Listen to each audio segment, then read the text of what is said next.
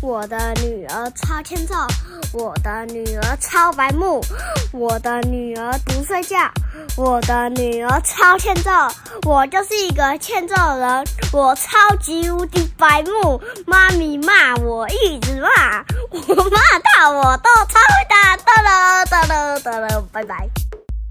欢迎收听《熊赞的成语故事》EP 一百一十二集，我是阿叔。我是妈咪，阿雄，今天我们要来讲什么样的成语呢？貂，呃，貂蝉学步是吗？邯郸学步， 是啊，是 啊，对，貂蝉学步。邯郸学步。好的，我们今天就从什么貂蝉学步开始。 好，在燕国呢，寿陵这个地方有一个少那年，妈咪，嗯，燕国是因为他们很爱抽烟，所以才叫燕国嘛？不是，是燕子的燕，哦那为什么叫燕国？破音字。啊，是啊，它也是破音字啊。没错，有一个少年呢，他长得不丑，可是却很没有自信，他长得不丑，也长得不帅。嗯，就普通人。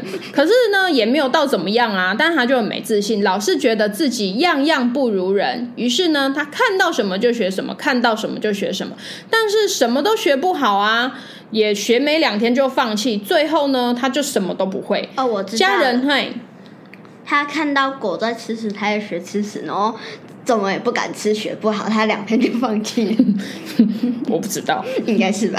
家人就劝他要改掉这个爱模仿的毛病，可是呢，他不但不听，还嫌家人多管闲事。有一天，他竟然觉得自己走路的姿势很笨。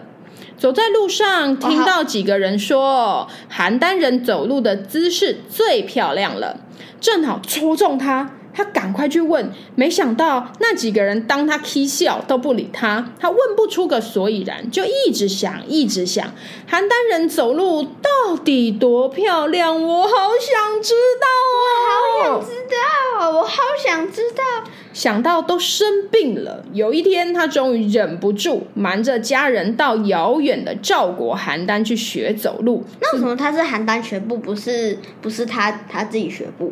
为什他么去邯郸学人家走路啊，嗯，懂吗但？是不是应该是他学步？他不应不他去是学邯郸学步，就是他去邯郸学人家走路，哦哦这样懂吗？哦哦，懂了。好懂了，他一到邯郸呢，他高兴的不得了，看到什么都觉得很新鲜。看到小孩走路，他觉得很活泼，就跟着学；看到老人走路，觉得很稳重，也跟着学。那不就很慢？他就没错，看到富人走路婀娜多姿，更是非学不可啊！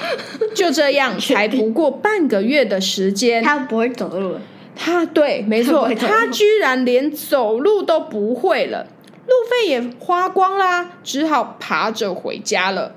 啊，没错，哦会走路。邯郸嗯学到不步会？呢，后来就演变成指人机械式的模仿别人，到最后学不到别人的优点，连自己原本会的东西也失去了。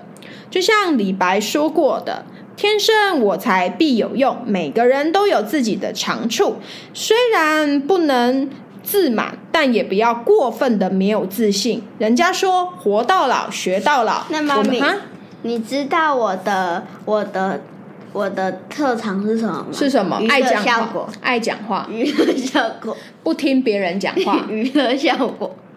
我们做人要活到老，学到老，学习别人的长处来增加自己的能力，也是一种积极的学习态度。嗯但也不用一直拿自己的短处去跟别人的长处比较。如果一味的也不要羡慕，比烂的，对，也不要比烂的。